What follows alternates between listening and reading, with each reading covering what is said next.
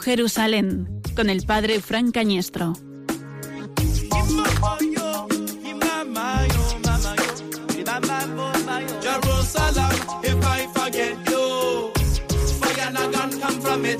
Jerusalem, if I forget you, let my right hand forget what it's supposed to do. In the ancient days, we will return with no delay.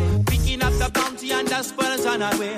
We've been traveling from state to state, and them don't understand what they say. 3,000 years with no place to be, and them want me to give up my milk and honey. Don't you see? It's not about the land or the sea, not the country, but the dwelling of His Majesty. Jerusalem, if I forget you, fire not gonna come from it. Jerusalem, if I forget you, let my right hand forget what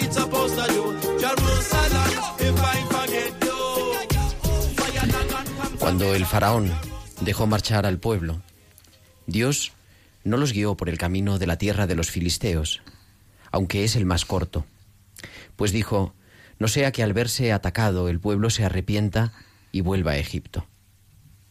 Dios hizo que el pueblo diese un rodeo por el desierto hacia el Mar Rojo, pero los hijos de Israel habían salido de Egipto pertrechados.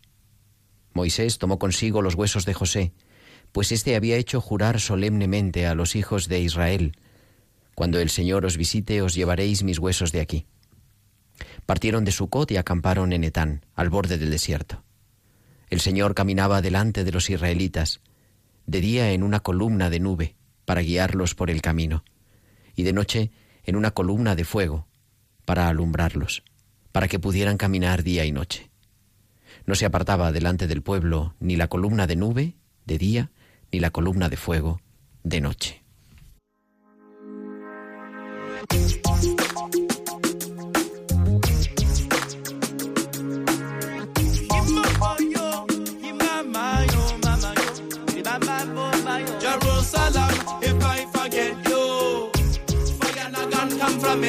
Jerusalem, if I forget you, let my right hand forget what it's supposed to do. In the ancient days, we return with no delay. Picking up the bounty and the spoils on our way. We've been traveling from state to state, and them don't understand what they say. 3,000 years. Pues el pueblo se pone en camino, y no va por el camino más corto, sino por el desierto. Así es a veces nuestra peregrinación, la peregrinación de nuestra vida. No siempre vamos por el camino más corto. A veces damos vueltas, pero con la certeza de que, aunque haga calor, aunque parezca que queme el sol, aunque parezca que no hay comida o falta agua, Dios acompaña nuestra existencia. En la peregrinación de nuestra vida, de tu vida y de la mía, a veces lo pasamos como si fuera un desierto.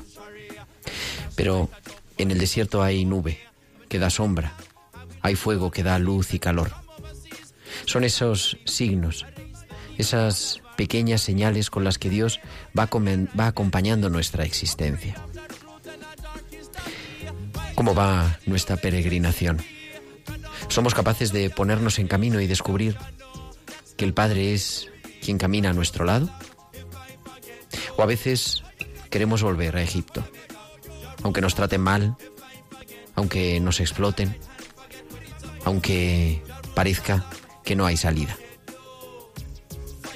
Peregrinar es ponerse en camino. Peregrinar es abandonar lo seguro, subirse en lo hipotético, pero con la confianza de que es Dios el que nos acompaña. Hoy me pongo a peregrinar, sigo los pasos y comienzo. Nos vamos a Jerusalén.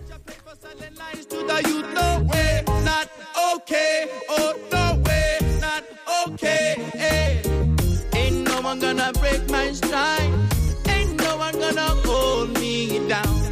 Oh no, I got to keep on moving, stay alive. Jerusalem, if I forget you, fire not gonna come from it. uh. Jerusalem, if I forget you, let my right hand forget what it's supposed Pues muy buenas noches, muy buenas tardes, señoras y señores oyentes de Radio María, y bienvenidos al programa Oh Jerusalén, en directo en Radio María. Son las 8 y 5 de la tarde, las 7 y 5 en Canarias y comenzamos una nueva edición del programa O Jerusalén en directo en Radio María. Soy el diácono Gerardo Dueñas y hoy pues tengo el gusto de dirigir este programa en la ausencia de nuestro director, el padre Fran Cañestro, que se encuentra unos días, que acaba de llegar de peregrinación y que ahora, si todo va bien, comunicaremos con él. Nos encontramos en los estudios centrales de Radio María en Madrid y comenzamos esta nueva aventura, un nuevo programa en el que nos queremos acercar a vosotros, nuestros oyentes, a los lugares en los que Dios se ha hecho humano y enseñó a los que nos cuentan los evangelios, como la peregrina Egeria, como San Francisco de Asís, San Ignacio de Loyola. También nosotros nos acercamos hoy al quinto evangelio. Esta peregrinación radiofónica continúa en el verano, en el mes de agosto, para que todos los amigos de Radio María tengáis la oportunidad de acercaros a Tierra Santa. Tenemos hoy en el equipo habitual pues está fuera, pero se nos ha incorporado al otro lado del cristal y haciendo que todo esto suene fenomenal, nuestra compañera Cristina Abad. Buenas noches, Cristina. Muy buenas noches, ¿qué tal? Encantada de estar con vosotros. Y gracias por, por estar ahí. En nuestro, en nuestro estudio también nos acompaña Claudia Vargas, que dice que no quiere hablar, pero por lo menos vamos a decir que diga buenas noches, buenas noches. Hola, buenas noches. Y gracias también por acompañarnos aquí en esta peregrinación a Tierra Santa. Comenzamos las 8 y 6, las 7 y 6 en Canarias, o Jerusalén.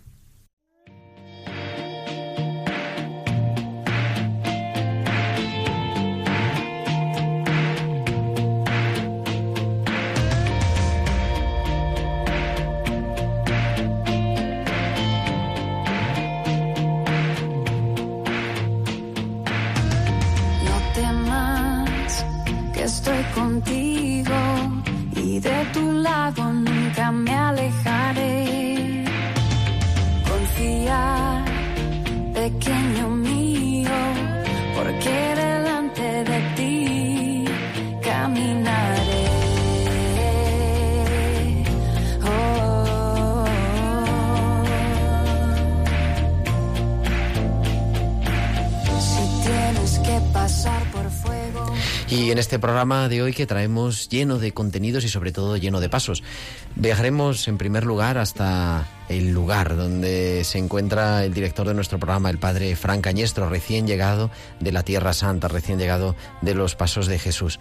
También nos acercaremos a conocer un poco cuál es la actualidad en Tierra Santa, la actualidad en la Tierra de Jesús, con esas noticias que han salido, han sido portada en este último mes, desde que teníamos el último programa ya por mediados del mes de julio, todo ese conflicto que ha suscitado en la explanada del Templo de Jerusalén, también la intervención de la Santa Sede en la ONU hablando de cuál puede ser una solución viable a ese conflicto y nos acercaremos también a la arqueología porque ayer, antes de ayer, el día 8 de agosto surgía la noticia de que posiblemente se ha encontrado el pueblo de Pedro, de Andrés y de Felipe, la desaparecida Betsaida que ha sido encontrada por los arqueólogos. Y mucho más, porque vamos a viajar a Nazaret. Si las conexiones y la línea telefónica nos lo permiten, viajaremos hasta Nazaret para hablar con unas religiosas contemplativas, con las hermanas clarisas, las hermanas pobres de Santa Clara, que se preparan para celebrar la fiesta de mañana y que quieren acompañarnos con su testimonio de esa vida consagrada, esa vida contemplativa, orante en la tierra que vio encarnarse al Hijo de Dios en Nazaret. Oh,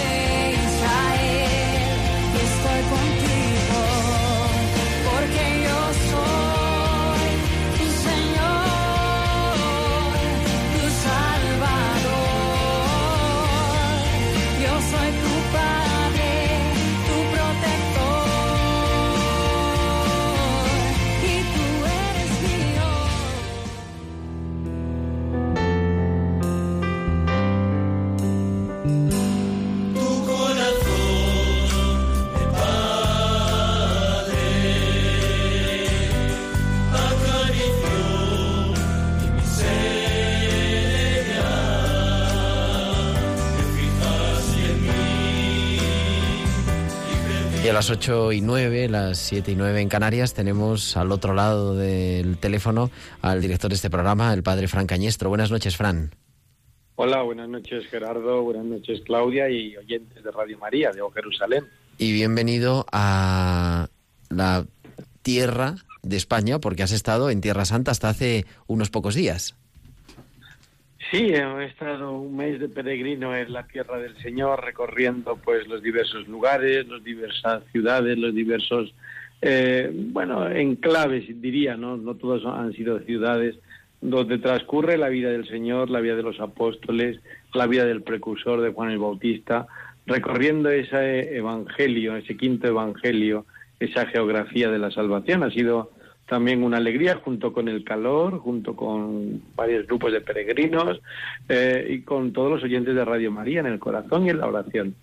Si tuvimos ocasión de que intervinieras el, el anterior programa, el, el programa de julio, desde Nazaret. Han pasado muchas cosas desde entonces también. Tierra Santa y Jerusalén ha sido noticia en los informativos. Ahora haremos un pequeño resumen. Pero yo quería preguntarte por otra peregrinación que además, y le tenemos que decir a los oyentes también, hemos tenido la, la suerte de compartir juntos, de visitar esa otra Tierra Santa que a veces pues no estamos tan acostumbrados con algunos lugares, por ejemplo, como el desierto del Negev, ¿no? Donde están las minas del rey Salomón al sur de Israel. Sí, la Tierra Santa es muy, muy amplia, es muy rica y yo creo que muy desconocida. Es más conocido pues Jerusalén, que siempre nos bombardean, valga la expresión, con las noticias de la esplanada de las mezquitas, con la violencia, pero eh, yo creo que es muy desconocido todo lo que es la, la, geografía de la salvación. En concreto, el desierto del Negev, quizás es más conocido por Petra, que ya está en el otro lado, en la Jordania, ¿verdad? Pero mm, desde esa, desde esa perspectiva y poco más, no como el lugar de la peregrinación del pueblo de Israel en todo lo que es el país de Jordania o todo el país de Israel, ¿no? Con la actual en la actual Tigna, donde están las estas minas del rey Salomón, de donde se prevé, se provee, perdón, para la piedra, para el templo, ese primer templo eh, de Jerusalén, toda esa zona tan agreste, tan, tan agresiva también en este tiempo de verano, donde el calor es tan fuerte, donde se comprende las dificultades de una peregrinación, ¿no? A través de, de esos lugares, el, lo que supuso cruzar el Mar Rojo desde la península del Sinaí. Eh, esto, bueno, es desconocido en general y si es conocido por algo es por algún por algún acontecimiento violento o alguna cosa así. Pero yo creo que los cristianos también debemos de conocer esto. Claudia ha tenido la suerte de conocerlo, tú también, yo también, y desde ahí queremos invitar también a todos los peregrinos que nos acompañan en las ondas. Nos recibían cuando bajamos del avión en aquel peculiar aeropuerto de Eilat, 46 grados en la tarde, con un aire seco procedente del desierto, y comentábamos, bueno, si tenemos aquí dos, este calor dos días, imaginemos lo que son 40 años, ese número simbólico, pero, pero también de experiencia de toda una generación, caminando por el desierto. Comenzábamos además con ese texto, el programa de Oh Jerusalén, ¿no? Dios no les llevó por el camino más corto, sino que quiso que tuvieran esa experiencia de desierto para saberse acompañados por él el desierto realmente eh, pone a prueba, pone a prueba la capacidad de supervivencia, lo primero. Yo recuerdo que casi me quedo patidifuso. Tú eres más fuerte y aguantaste para, para experimentar las aguas del Mar Rojo. Pero yo me quedo del avión como si me hubieran tirado a un pozo, a un pozo de calor, ¿no? Porque el calor es fortísimo. Eh, bueno, eso es el desierto. El desierto es el lugar no solo donde se pone a prueba la capacidad de supervivencia, donde se pone también a prueba la capacidad de ser fiel, ¿no? De ser fiel a una a una promesa, de ser fiel a la alianza, porque el desierto es, es muy, muy, muy agresivo también, podríamos decirlo, en todos los órdenes. El primero en el vital, que a nosotros, al menos a mí, mmm, recuerdo el bofetón de calor tan grande que me dejó, pues un día casi, y teníamos uh -huh. dos, día de baja casi. Sí, sí. Y viajamos luego hacia el norte, al norte de Tel Aviv, para visitar otra ciudad impresionante, una ciudad además con, con, grandes excavaciones arqueológicas, que es Cesarea Marítima, Cesarea del Mar, un lugar que está un poquito a veces a desmano, es difícil las peregrinaciones de siete días visitarla, pero que es una gran ciudad romana y además con unas construcciones tremendas del gran Herodes el Grande, ese Herodes el Cruel, pero también el Herodes el gran constructor del primer siglo del cristianismo. Sí, eh, Tierra Santa, claro, se conoce más la peregrinación estándar, la de los siete días, que yo creo que es básica y es fundamental y es eh, esencial. Pero luego también se puede seguir peregrinando, ampliando el conocimiento. Creo que cada ciudad, cada yacimiento arqueológico eh, merece la pena casi un día, ¿no? Dedicar un día, un día a ello. En concreto Cesarea, ahí es el lugar donde Pablo sufre la prisión, eh, donde es llevado ante el procurador Festo, ante Félix también, donde, donde se decide que, que embarque para Roma cuando, cuando apela al César, ¿no? Cuando él dice yo apelo al César eh, para, bueno, pues para tener un juicio más justo que el que al que se exponía en Jerusalén. Eh, Cesarea la Marítima es eh, la patria del gran Eusebio de Cesarea, la patria donde se decide eh, pues que la Pascua cristiana sea el domingo.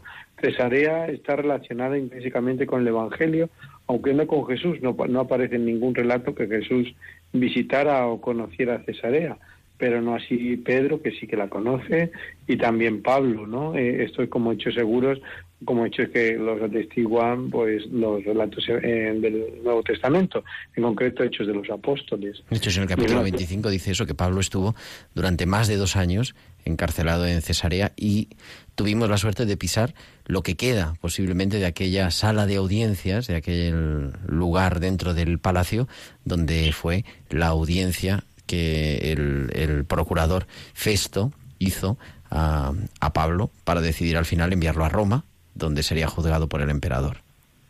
Sí, y Pablo aprovecha siempre. Sabemos que Pablo aprovecha su tiempo de prisión, que es una prisión domiciliaria, tanto en Roma como ahí en Cesarea, eh, pues para poder eh, extender el Evangelio, para hablar de Jesucristo, ¿no? Seguro que en Cesarea también hubo una comunidad, bueno, segurísimo, una comunidad cristiana. Es verdad que Festo dice, mm, dice, bueno, Pablo, como sigas así, hasta yo me voy a convertir al Evangelio, ¿no? Y Efectivamente. que Por poco me convences para que me haga cristiano, le dice Agripa a Pablo, que es como un, una toque de humor ahí, ¿no? En el juicio. Sí, ¿no? Porque Pablo tenía el, el don de la elocuencia también y de la predicación, como no, como no, este último agregado al colegio apostólico. Pero eh, seguro que creó una comunidad potente, ¿no? De la que Eusebio, los siglos posteriores, es testigo. Y igual hizo, igual hizo en Roma. Entonces estamos cuando pisamos estas ciudades que no son las más visitadas, repito, la peregrinación, uno podríamos decir, tiene que haber una, una segunda peregrinación, un segundo modelo de peregrinación, es uno de los lugares hermosos, además, junto al mar, hermosos y calurosos, ¿eh? también hay que También, decirlo. también. También, sí. Y bueno, visitamos mucho más lugares, pero sí quería destacar, para concluir y ya dejarte, porque nos está atendiendo además que, que le están reclamando ya, lo que es en Jerusalén la llamada tumba del justo.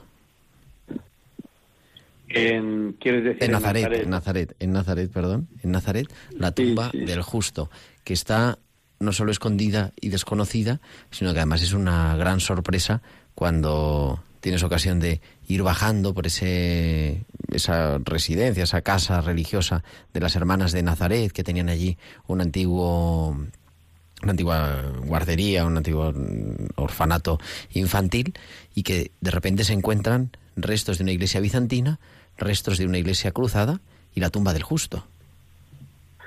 Sí, en Nazaret es lo que era el Nazaret del tiempos de Jesús, la Nazaret del poblado evangélico, como se le suele llamar, pues sería la zona que, que visitan todos los peregrinos, lo que está comprendido en los, en los términos de la actual custodia, la Basílica de la Anunciación, la Casa de la Sagrada Familia o la casa o la Basílica de San José, la Iglesia de San José. En medio está la escuela, la escuela de los eh, franciscanos, junto con el convento de los frailes, y fuera, lo que era fuera de ese poblado evangélico, estaban las tumbas, ¿no? Los que hayan visitado el museo habrán visto que junto al poblado evangélico, a las afueras, había unas tumbas. Esas tumbas es lo que hoy se conoce también como la tumba del justo. En, a finales de, a mediados del siglo pasado, eh, las hermanas de Nazaret eh, pues van a comprar un terreno y la mujer que lo vendía les dijo aquí debajo está la tumba, la tumba de un del justo, la tumba de un santo, de un santo muy importante. Pero esto estaba a unos 20 metros, 25 metros bajo el nivel de la construcción al que accedieron las hermanas. Y con la posterior excavación eh, se llegaron a encontrar pues lo que es clave, lo que es la Tierra Santa, los testimonios bizantinos, o sea, siglo IV, siglo V, el testimonio cruzado, siglo XII, y junto con una tumba del siglo I, que no hay evidencia, ¿verdad?, de quién, a quién podría referirse, pero estamos en Nazaret, la tumba del justo, eh, por excelencia recordemos el texto del Evangelio en el que dice que José decidió repudiarla en secreto porque era justo, ¿verdad? Porque era justo y no quería denunciarla. Justo en el sentido de ir mucho más allá de la ley, justo en el entender la justicia como parte de la acción de Dios y no parte de la acción de los hombres, justo porque sabe confiar en que Dios es más grande que lo que el hombre lo que el hombre es y puede llegar a ser y justo es José, el justo por excelencia es José.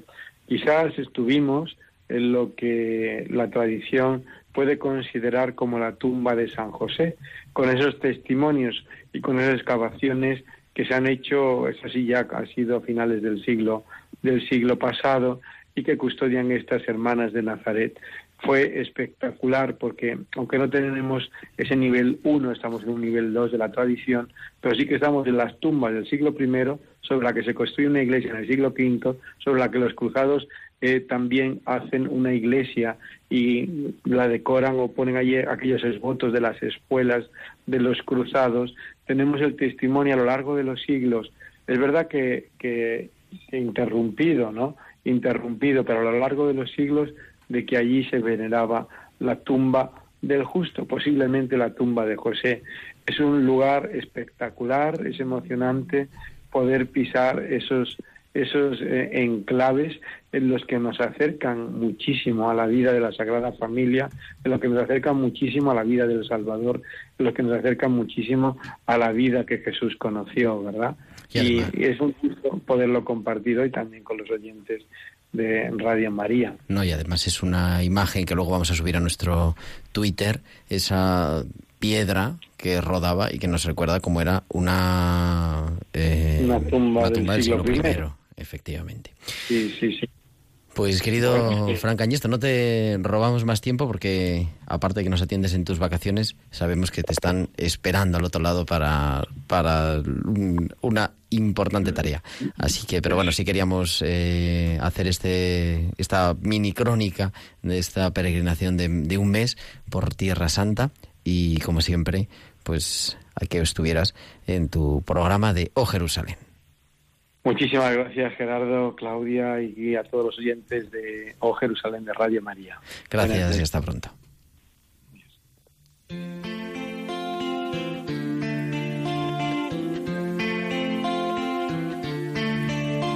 I've heard about this baby boy who's come to earth to bring us joy, and I just want to sing the song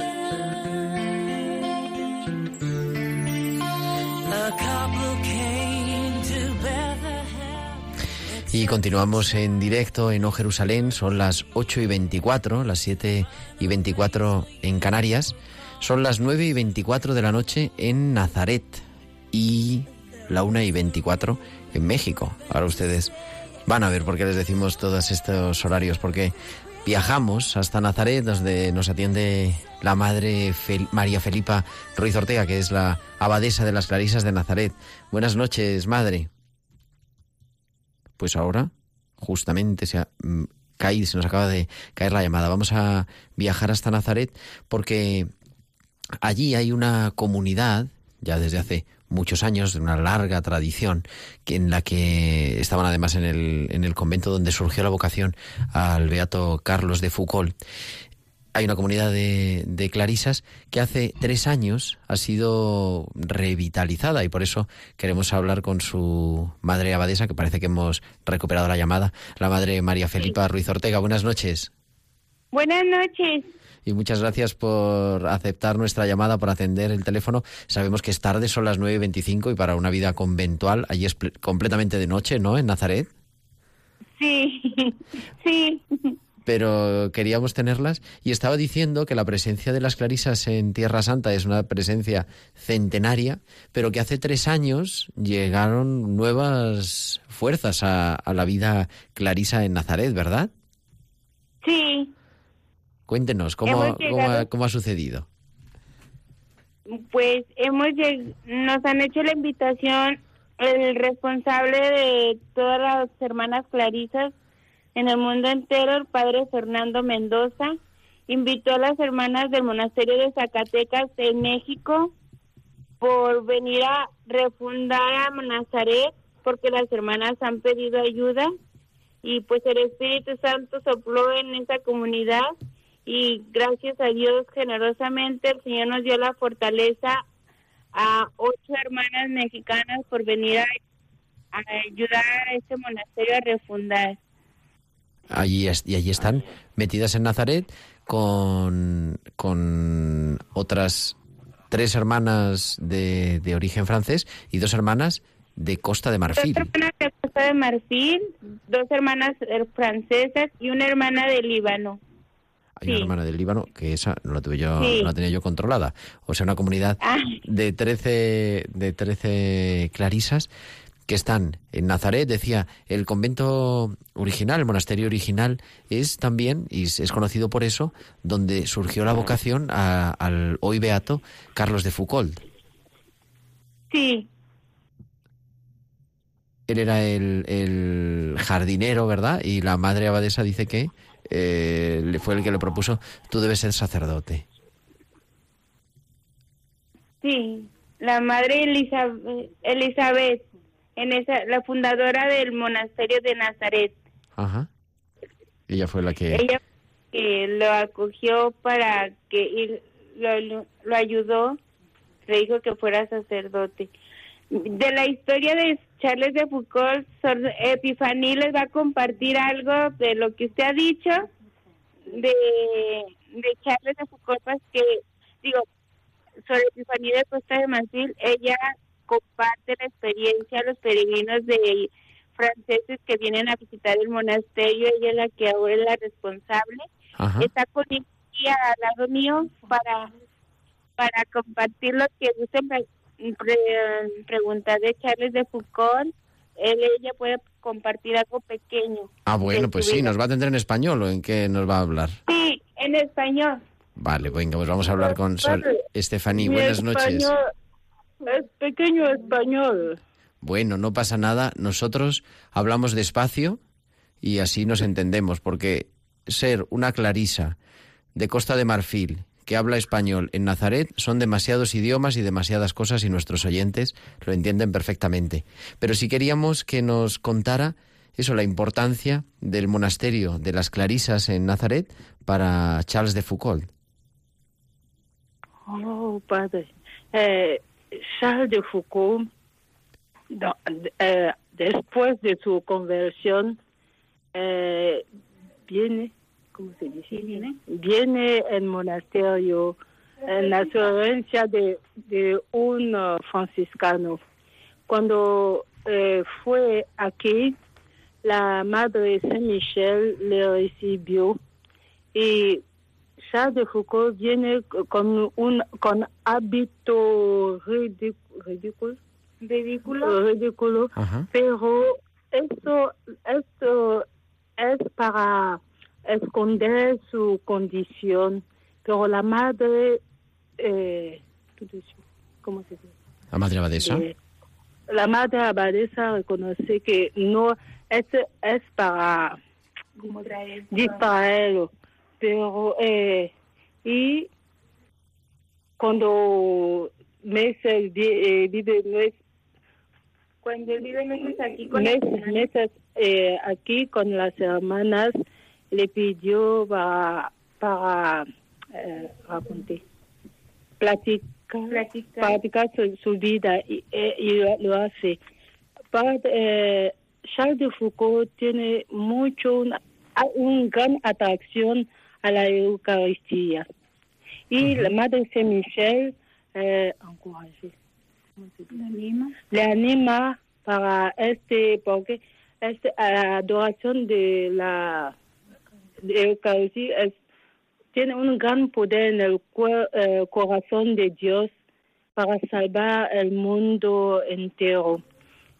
Y Charles de Foucault las escriben que es, eh, es un jardinero, pero no, no sabe hacer nada del jardín hace los pequeños los pequeños trabajos de la casa, eh, la sacristía y cuando no hay mucho trabajo para hacer y todo su tiempo está al, al pie de tabernáculo. Ajá, al pie del sagrario, al pie del tabernáculo. Sí, sí, sí, sí, sí. Y las, mm, las, las hermanas eh, vieron en ellos eh, un otro eh, San Francisco, nuestro Padre San Francisco, porque por su gran amor de la pobreza, de la pobreza, de la humillación, de la humildad, de, sí, sí, sí, la humildad, de, de todo eso, como nuestro Padre eh, Francisco. Ajá. Y estoy muy, muy contenta todas las semanas porque dice que hay un santo en la, en la casa. En la casa. Y la madre Elizabeth, la, la, fundadora que, que abadesa, fundadora que estaba en Jerusalén, le invitó para, para probar si es verdaderamente un, un hombre santo en esta casa. Cuando platicó con ellos, dice, escribe a las hermanas, sí, las hermanas de Nazaret tienen, tienen razón, razón porque hay un santo en la casa. Qué bonito. Y, y hoy en día, todavía, eh, tienen ahí en el monasterio de Nazaret un pequeño museo memorial con algunos Sí. mm, objetos de Charles de Foucault que se puede visitar, ¿verdad? Sí, sí. Serán bienvenidos aquí. Con algunas de las cosas que todavía tenían las... eh, bueno, que, que han conservado las hermanas, aunque han cambiado de monasterio, porque el monasterio ahora es un monasterio nuevo, pero Sí. Pero sigue siendo posible visitar ese, ese memorial. Pues, Sor Estefanía, mm, ¿quién le iba a decir? Sor Estefaní, ¿quién le va a decir? ¿Cómo es? ¿Epifanía o cómo es? Epifanía, sí. Ah, Sor Epifaní, ¿quién le iba a decir que iba a ir a Nazaret a aprender español? Eh, aprendí español en mi país. Ah, bueno, ahora lo que pasa es que ahora tiene ya clase intensiva en la comunidad. Sí, sí, por 23 años que no platico, platiqué esta lengua. Bueno, bueno, pero lo ha hecho muy bien y le agradecemos muchísimo.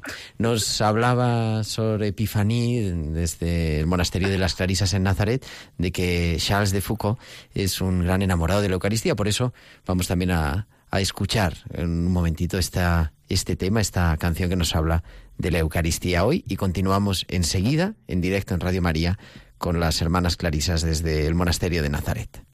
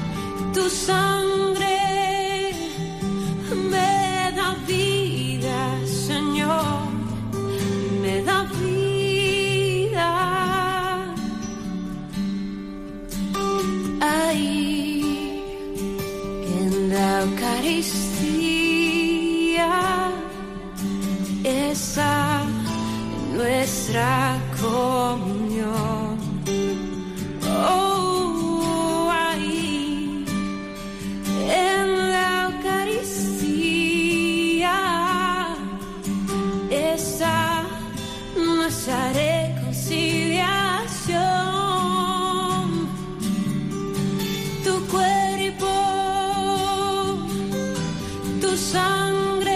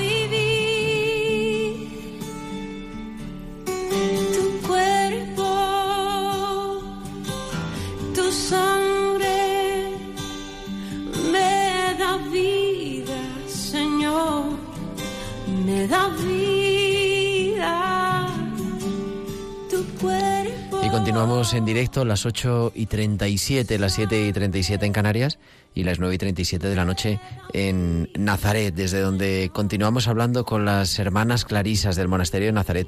Y ahora es la, la vicaria de la madre, Sor Cecilia, quien está al otro lado del teléfono. Sor Cecilia, buenas noches. Sí, buenas noches, Gerardo, ¿cómo estamos? Estupendamente y encantado, además de que la técnica nos esté permitiendo mantener esta conexión razonablemente bien. Eh, yo le quería preguntar a, a Sor Cecilia, vida contemplativa es la vocación de las hermanas pobres de Santa Clara, pero vida contemplativa en Nazaret tiene un sabor distinto, ¿no? Es una vocación peculiar. Sí, claro que sí, es una llamada muy especial que hemos recibido de Dios, aparte de la llamada que recibimos para responder a, a nuestro llamado como clarisas en la Tierra Santa, es muy, muy especial porque se abre a todo el mundo. Somos contemplativas, sí, pero desde nuestro lugar estamos anunciando al mundo que se puede vivir siendo contemplativas, pero también haciendo presencia en el mundo con nuestra oración desde nuestro claustro, desde nuestro trabajo cotidiano que se realiza durante toda la jornada de trabajo y de oración. Porque eso yo le quería preguntar, ¿cómo sería un día habitual en la vida del monasterio? Sí, mire, nuestro levanto es a las 5.15, nos tocan para levantarnos y ya después sigue el aseo personal para estar en la capilla a las 5.45. Rezamos, comenzamos con el Ángelus, el Benicreato y enseguida viene lo que es la hora de laudes. Después nos preparamos un pequeño silencio y tenemos nuestra Eucaristía que nos la celebran los hermanos de la Basílica, nuestros hermanos franciscanos. Después tenemos eh, lo que le llamamos el oficio de lecturas.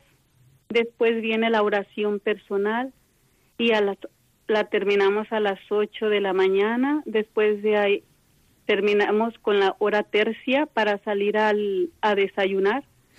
Y se compone en ese rato desde las nueve, ocho y media hasta las doce, que venimos a rezar la sexta, todas ensamble, pero en el transcurso de la mañana tenemos la adoración al Santísimo Sacramento. Desde las nueve hasta las doce venimos en turno de rol, cada una nos toca media hora. Después de que se reza la sexta, vamos todas en una pequeña procesión rumbo al refectorio. Ahí tenemos la lectura espiritual y un momento también de compartimiento con, con las hermanas. Terminamos y compartimos algo fraterno, lavar la losa todas juntas, después un momento de descanso y a las 3 de la tarde estamos nuevamente en la capilla para el resto de la hora nona. Terminada, nos dirigimos otra vez a nuestras labores, que es realizamos las hostias, la costura, eh, se hacen rosarios y también unas cartas especiales con flores de Nazaret. Y preciosas, hay que decirlo. Que a mí me regalaron Sí, muy una. preciosas. Y están Ah, qué buena que la conserve. La conservo, conservo el rosario y tantas cosas. Las uvas no, porque no las comimos, pero... Ah, sí. Muy ricas. Fueron los primeros en probar esas uvas, ¿eh? La primera visita que les ofrecimos. Pero bueno, no decíamos, bueno, después- ¿están trabajando hasta? Sí, hasta las seis de la tarde, Ajá, que nos reunimos otra vez para la hora de víspera de vísperas. y tenemos ahí también momento de meditación, de adoración, porque antes de iniciarlas eh, se expone nuevamente el Santísimo y continuamos con el Rosario. Eh, todos los días es en diferente idioma, debido a que estamos, pues, una torre de Babel aquí. Gracias a Dios estamos aprendiendo un poco. Entonces se reza el Rosario y después de ahí ya salimos a la cena, todas juntas, otra procesión de la capilla rumbo al refectorio.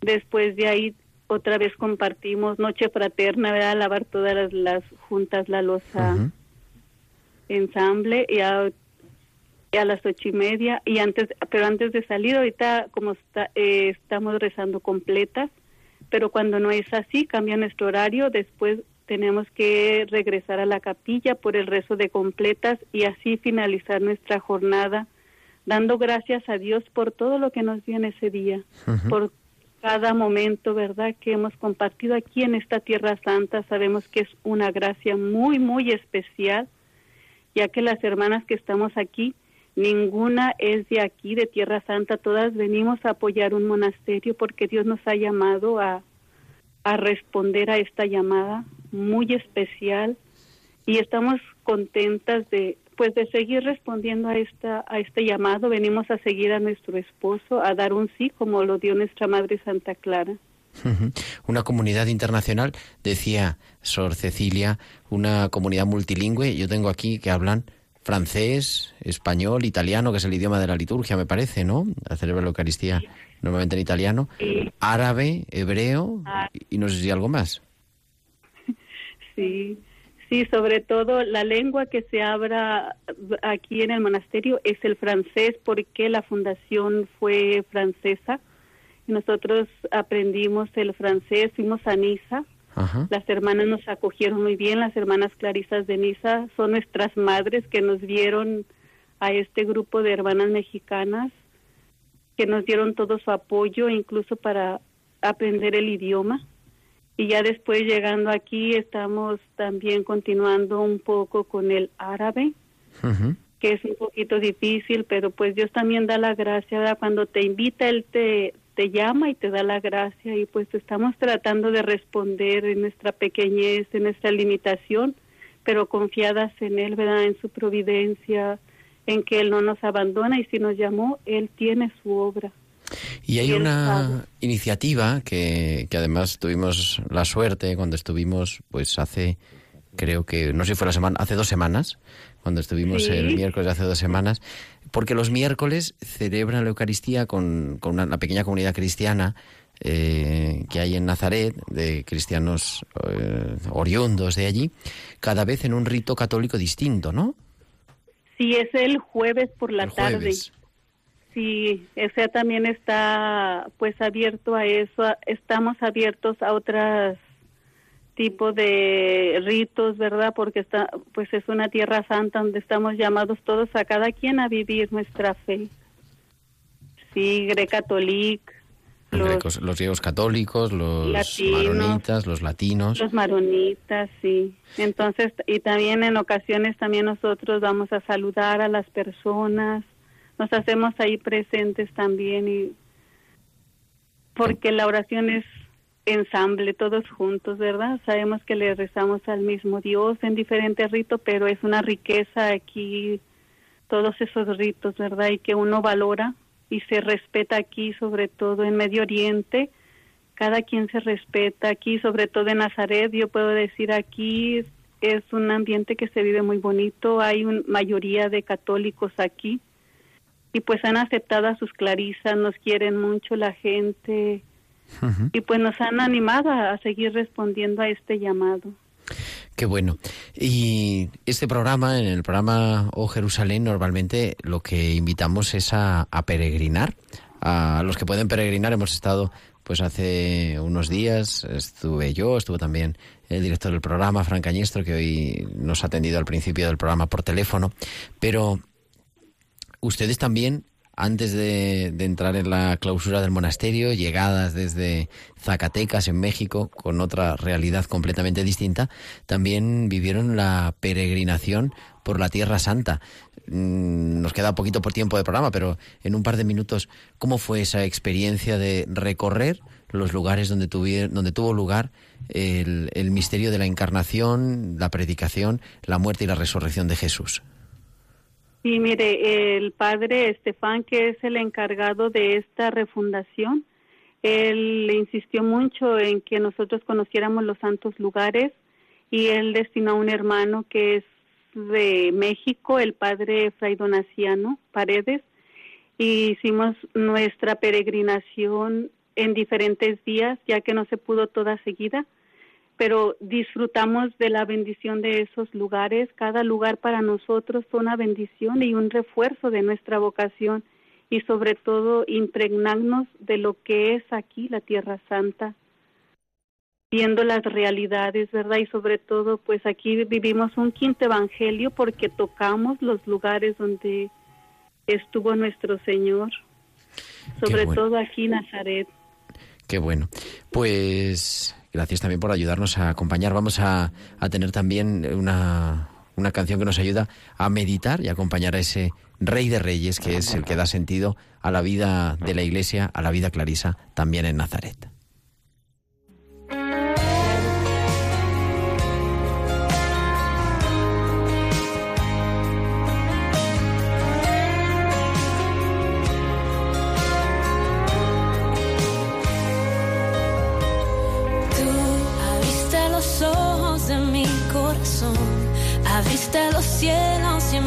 Enviaste tu luz a mi oscuridad.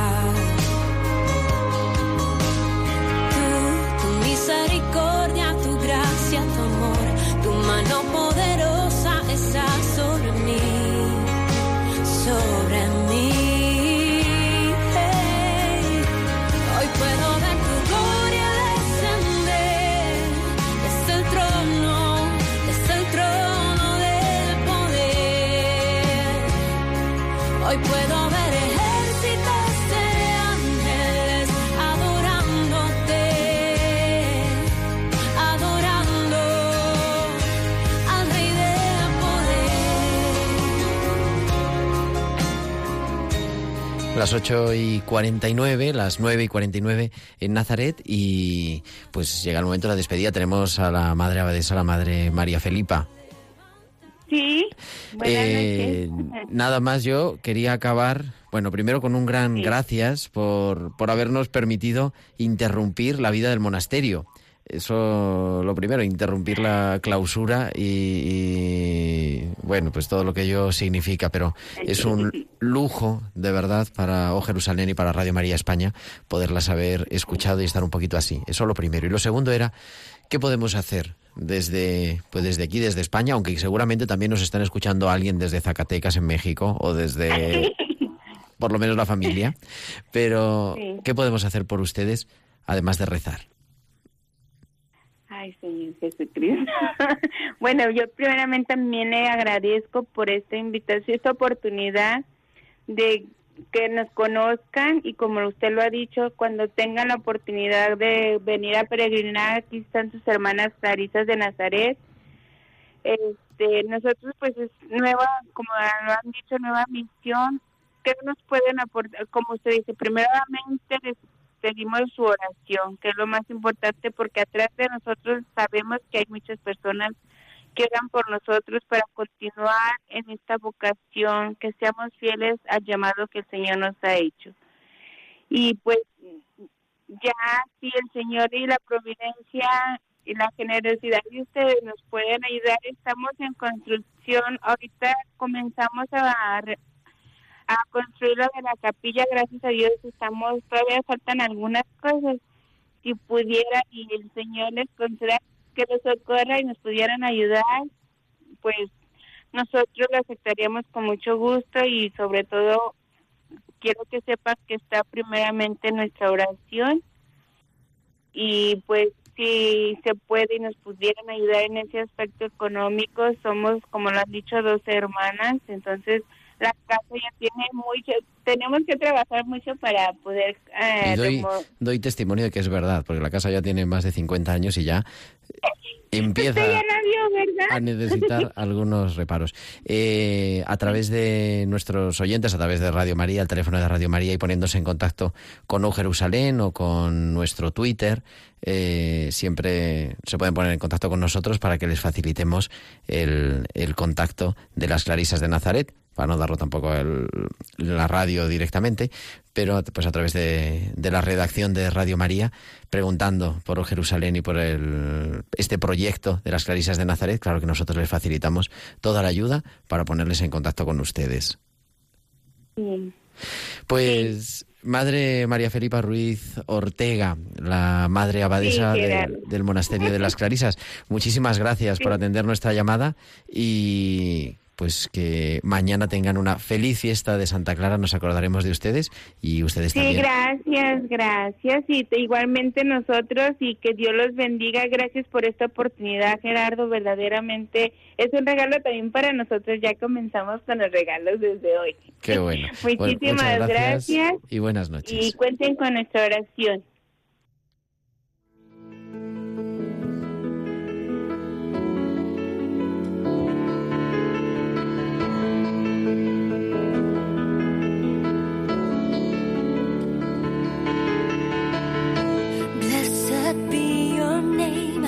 Land that is plentiful, where streams of abundance flow.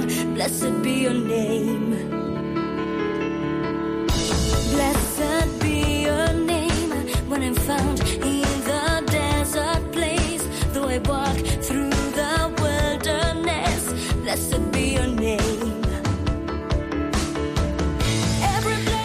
Y rápidamente, después de esta emocionante entrevista con las Clarisas de Nazaret, pues esa parte de actualidad que siempre tenemos en Tierra Santa ha sido actualidad toda la polémica, todo ese conflicto en la explanada del templo, en la explanada de las mezquitas, también una interesante intervención del observador permanente de la Santa Sede ante las Naciones Unidas, eh, Monseñor Simón Casas, el 25 de julio, que les invitamos a todos a leer. Pero hay una noticia que ha surgido esta semana, el pasado lunes, y es que arqueólogos israelíes han hallado en los alrededores del mar de Galilea los restos de la ciudad de Bethsaida, Julias, la villa en la que, según la tradición cristiana, vivieron tres apóstoles, Pedro, Andrés y Felipe y la que tuvo lugar el milagro de los panes y los peces. En, según ha asegurado el, director de esta excavación, que lleva ahí tres años, Mordejai Abiam, del Kinneret College de Israel, decía que se ha encontrado lo que parece ser la ciudad de los tres apóstoles, donde Jesús multiplicó los panes y los peces. Tiempo atrás se había descartado la posibilidad de encontrar algo en ese periodo de la historia, pero la aparición de una cerámica en 2014, hace ya tres años, les, les llevó a centrarse más en esa área y lo que fueron desenterrando aumentaron sus expectativas. Decía el, director de la excavación, el, señor Abiam, el arqueólogo Abiam, que han encontrado monedas, cerámica, mosaico, muros y una casa de baños de estilo romano, lo que lleva a pensar que no se trataba simplemente de un pueblo, sino de una gran ciudad romana. Según los evangelios, Jesús se retiró a un lugar desierto a descansar a solas, sumido por la tristeza por la noticia de la muerte de Juan el Bautista, pero una muchedumbre creciente le siguió y al atardecer los discípulos le sugirieron despedirlo y allí fue el, el episodio de la multiplicación de los panes y los peces. Y si estos restos se van confirmando en la excavación que continuará el próximo verano, que ese es el lugar donde millones de cristianos ubican este milagro de la multiplicación, y la localización de esta localidad de Bethsaida, estaríamos hablando de un nivel 1, como decía Frank en lo que la arqueología se refiere. Ojalá se pueda continuar con estas excavaciones y la arqueología nos hable también de también paso a el testimonio de nuestra fe.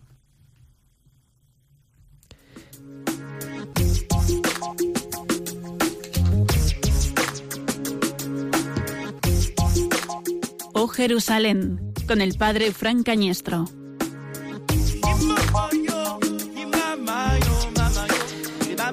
Y la la sintonía, decíamos, nos lleva a despedirnos. Son las 8 y 56, las 7 y 56 en Canarias. Y hasta aquí ha llegado esta nueva edición de Oh Jerusalén. Les hemos querido acercar a ese quinto evangelio, la tierra que vio nacer a Jesús. Volveremos el 7 de septiembre a las 8 de la tarde, las 7 en Canarias. Y hoy agradecemos a quien nos ha acompañado en el estudio, Claudia Vargas. Buenas, muchas gracias, buenas noches. Buenas noches, Y gracias. recién a- llegada también de. México, como las hermanas Clarisas, ¿verdad? Esta mañana. Y al otro lado del cristal, nuestra compañera técnica, Cristina Abad. Muchas gracias, Cristina. Buenas noches. A vosotros, buenas noches. Y a todos ustedes, señoras y señores, nos escucharemos pronto en, en Radio María. Eh, yo tengo la, la suerte el próximo sábado en la liturgia de la semana y muy pronto en Oh Jerusalén. Hasta entonces, descansen, sean felices. Un saludo de su amigo el diácono Gerardo Dueñas.